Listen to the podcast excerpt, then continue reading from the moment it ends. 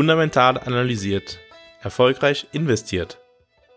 Fundamental analysiert ist dein Partner auf deinem Weg zu deiner persönlich optimalen Portfolioaufstellung. Mit einem strukturierten Prozess begleitet Fundamental analysiert dich auf deinem Weg zu deinem optimalen Portfolio. Ich persönlich bin davon überzeugt, dass jeder Mensch ein persönlich optimales Portfolio braucht. Auch du. Wenn du dich dafür interessierst, deine Chancen zu nutzen, um deinen Zielen näher zu kommen, geh jetzt auf fundamentalanalysiert.com, schau dir an, wie ich arbeite und vereinbare ein kostenloses Erstgespräch. Fundamental analysiert arbeitet komplett unabhängig von Banken oder von Vorgesellschaft. Der Weg, wie fundamental analysiert sein Geld verdient, ist durch Analysen, die dich persönlich optimieren, die für dich das Optimale herausholen. Mein Ziel ist es, dich zu befähigen, mit deinem Portfolio den maximalen Erfolg zu erzielen und dabei auf eine Art und Weise aufgestellt zu sein, dass du zu jeder Zeit ruhig schlafen kannst. Gehe also jetzt auf fundamentalanalysiert.com,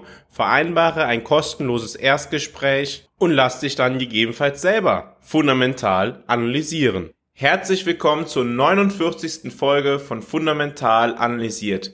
Heute sprechen wir darüber, warum in verschiedenen Ländern auf der Welt, nahezu in fast allen Ländern auf der Welt, die Nachwehen von Corona weiterhin das Geschehen bestimmen und was für drastische Folgen das teilweise für Gesellschaften, aber auch für Demokratien hat. In dieser Woche ist die Regierung in Sri Lanka gestürzt worden. Nun mag sich der eine oder andere jetzt fragen, was hat denn jetzt Sri Lanka mit Corona zu tun und vor allem, warum ist denn das sinnbildlich gegebenenfalls für andere Regionen? Sri Lanka ist ein Land, welches sehr stark vom Tourismus abhängig ist bzw. gewesen ist. Nachdem Covid als Pandemie begriffen wurde, ist der Tourismus, der weltweite Tourismus über einen langen Zeitraum deutlich eingesackt. Für ein Land wie Sri Lanka hat das natürlich gravierende Folgen. Und Sri Lanka hat bisher seine Einnahmen und vor allem seine Währungsreserven durch den Tourismus abgesichert.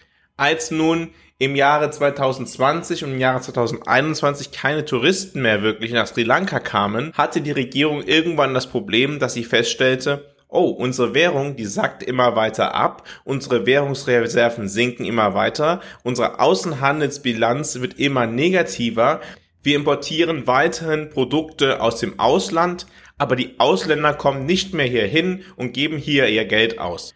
Durch die großen Handelsbilanzdefizite, die Sri Lanka in dieser Zeit erwirtschaftete, schrumpften die Währungsreserven des Landes. Die Regierung überlegte dann also, was könnte sie denn nun tun, um die Währungsreserven nicht weiter in dieser drastischen Geschwindigkeit sinken zu lassen und kam auf einen denkbar schlechten Einfall. Sie verbot den Import von Düngemitteln nach Sri Lanka. Seit dem Jahre 2021 konnte die sri lankanische Landwirtschaft dann nur noch auf heimische Düngemittel zurückgreifen.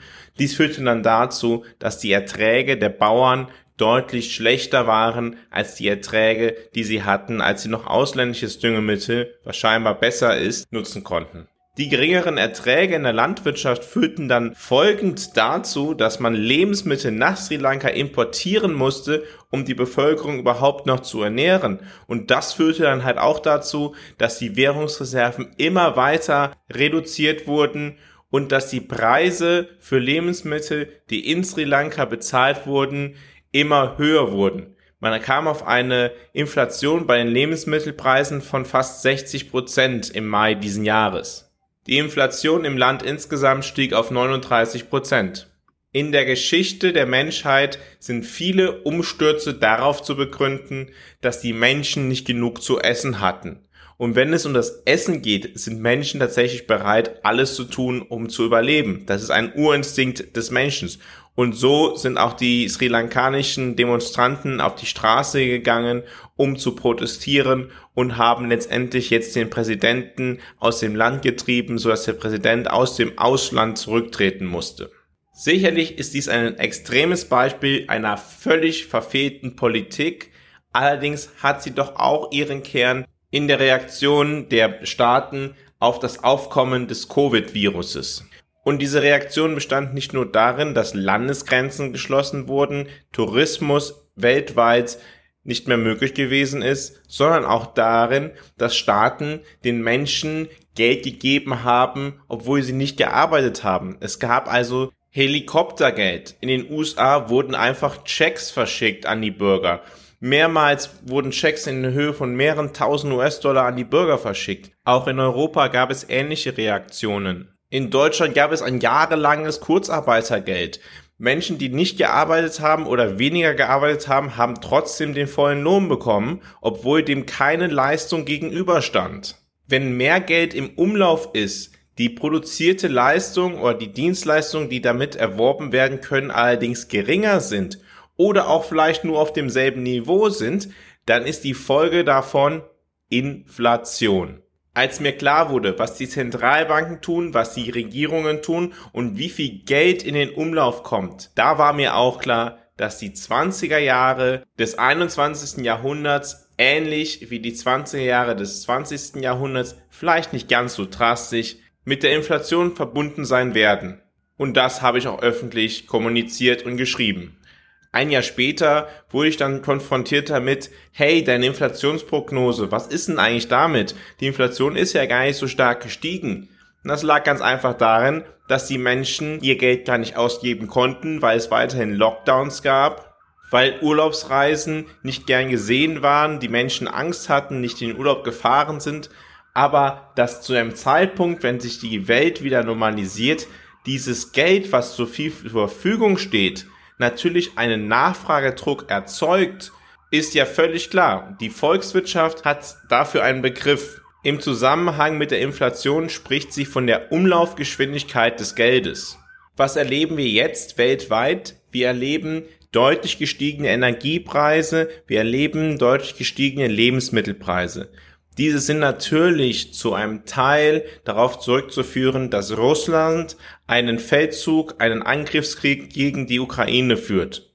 Allerdings nur zu einem Teil, denn diese Preise sind bereits zuvor deutlich gestiegen.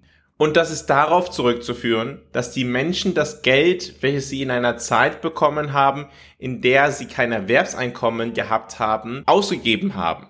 Wenn allerdings einer höheren Geldmenge ein gleiches oder ein niedrigeres Angebot gegenüberstellt, ist die Inflation die Folge. Das bedeutet natürlich für Staaten, dass sie jetzt in dieser Situation, nachdem sie sich zuvor fremdverschuldet haben, mit den Folgen der eigenen Covid-Politik auseinandersetzen müssen. Sie müssen sich jetzt damit auseinandersetzen, dass die Inflation deutlich gestiegen ist und haben dann die Möglichkeit zu sagen, hey, wir als Staat, die Zentralbank als Teil des Staates erhöht die Zinsen, um die Inflation zu bekämpfen. Ebenso können die Zentralbanken sagen, dass sie jetzt die Geldmenge wieder reduzieren. Beides erhöht natürlich auch die Refinanzierungskosten des Staates. Und das führt dann dazu, dass der Staat einen höheren Anteil seiner Steuereinnahmen für den Schuldendienst zur Verfügung stellen muss. Dem Bürger wird also jetzt Geld entzogen oder zukünftig Geld entzogen, weil der Staat immer höhere Schulden macht.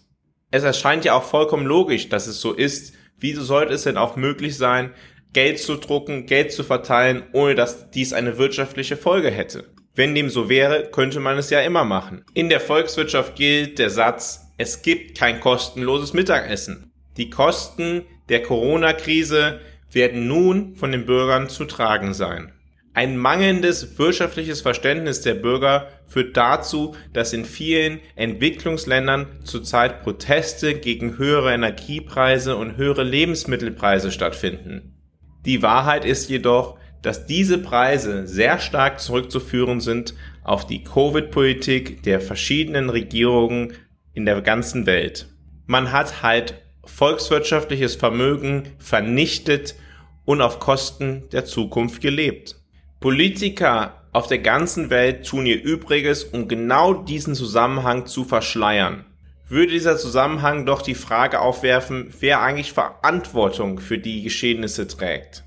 Ebenso würde diese Erkenntnis dazu führen, dass man der Politik nicht mehr so einfach zugesteht, dass sie Geld von Himmel regnen lassen kann, ohne dass dazu eine wirtschaftliche Leistung vorher erbracht worden ist. Die Politik der Volksbeglückung wäre also nicht mehr tragfähig und dementsprechend hätten Politiker nicht mehr ein Thema, mit dem sie hausieren gehen könnten, um Wählerstimmen einzufangen. Nun, es ist wie es ist, Politik ist so, das, was wir tun können, ist uns persönlich optimal aufstellen, ist zu analysieren, was passiert eigentlich gerade, welche Auswirkungen hat das auf das Thema Geldanlage. Wir sehen in dieser Woche auch die Folge davon, dass eine Zentralbank wie die EZB, die Zentralbank der Eurozone, nicht auf die höhere Inflation reagiert und nicht die Zinsen stark erhöht und nicht versucht, die Geldmenge zu reduzieren. Das führt dann dazu, dass die Währung insgesamt sehr stark an Wert verliert und dementsprechend der Euro das erste Mal seit über 20 Jahren auf unter einem US-Dollar gefallen ist. Auch das sind verlorene Wohlstandskosten, die klar auf politische, auf Zentralbankpolitische Entscheidungen zurückzuführen sind. Kostete der Urlaub in den USA letztes Jahr vielleicht noch 3000 Euro, so kostet er nun 3750 Euro. Man kann sich mit dem Geld schlicht und ergreifend einfach weniger kaufen. Die Quintessenz ist ganz einfach, entweder werden Zinsen erhöht, entweder wird die Geldmenge reduziert, oder der Wertverlust der Währung geht weiter. Beides sind Folgen von einer politischen Entscheidung, die eine enorme Tragweite gehabt hat. Die Politiker, die im Jahre 2020 in der Verantwortung waren, die im Jahre 2021 auch noch in der Verantwortung waren, die Auswirkungen weit über den Zeitraum hinaus haben werden, für den sie gewählt worden sind. Das hier ist kein Politik-Podcast, daher stelle ich das einfach ganz neutral dar aber wir müssen die Folgen halt schon zur Kenntnis nehmen. Im Übrigen gibt es ein Land, welches nicht mit diesen Folgen der Corona-Politik zu kämpfen hat. Das ist China. China hat darauf verzichtet, den Menschen Geld vom Himmel regnen zu lassen. Dementsprechend hat der chinesische Yuan im Zeitraum seit der Corona-Pandemie auch an Wert gegenüber den meisten Währungen gewonnen. Allerdings haben natürlich auch die chinesischen Politiken, Auswirkungen auf die Wirtschaft, Auswirkungen auf die Weltwirtschaft. Denken wir an das Supply Chain Problem. Und gerade gestern, am gestrigen Freitagmorgen, kamen die Zahlen raus, dass das chinesische Wachstum im zweiten Quartal des Jahres 2022 nur bei 0,4 Prozent lag und damit auf dem niedrigsten Stand seit dem Aufkommen des Covid-Viruses war. Ich bin der festen Überzeugung, dass es regelmäßig Sinn ergibt, einmal den Blick zurückzuwerfen und uns zu fragen, warum die Entwicklungen so gelaufen sind, wie sie gelaufen sind und ob das absehbar gewesen ist, weil wir daraus lernen können. Und wenn wir aus etwas lernen, werden wir hoffentlich in der Zukunft dann auch besser. Wenn wir dann dazu noch verstehen, welche Korrelationen zwischen welchen Ereignissen bestehen, dann können wir dieses Wissen nutzen, um unsere Geldanlage möglichst optimal zu gestalten. Klasse, dass du heute wieder dabei warst bei Fundamental Analysiert. Wie immer verweise ich jetzt an dieser Stelle auch auf die morgige Folge. Die morgige Sonntagsfolge wird sich mit der Frage beschäftigen, die mir so häufig gestellt wird, in was würdest du jetzt investieren? Morgen ist die 50. Folge von Fundamental Analysiert, deinem Podcast zur optimalen Portfolioaufstellung.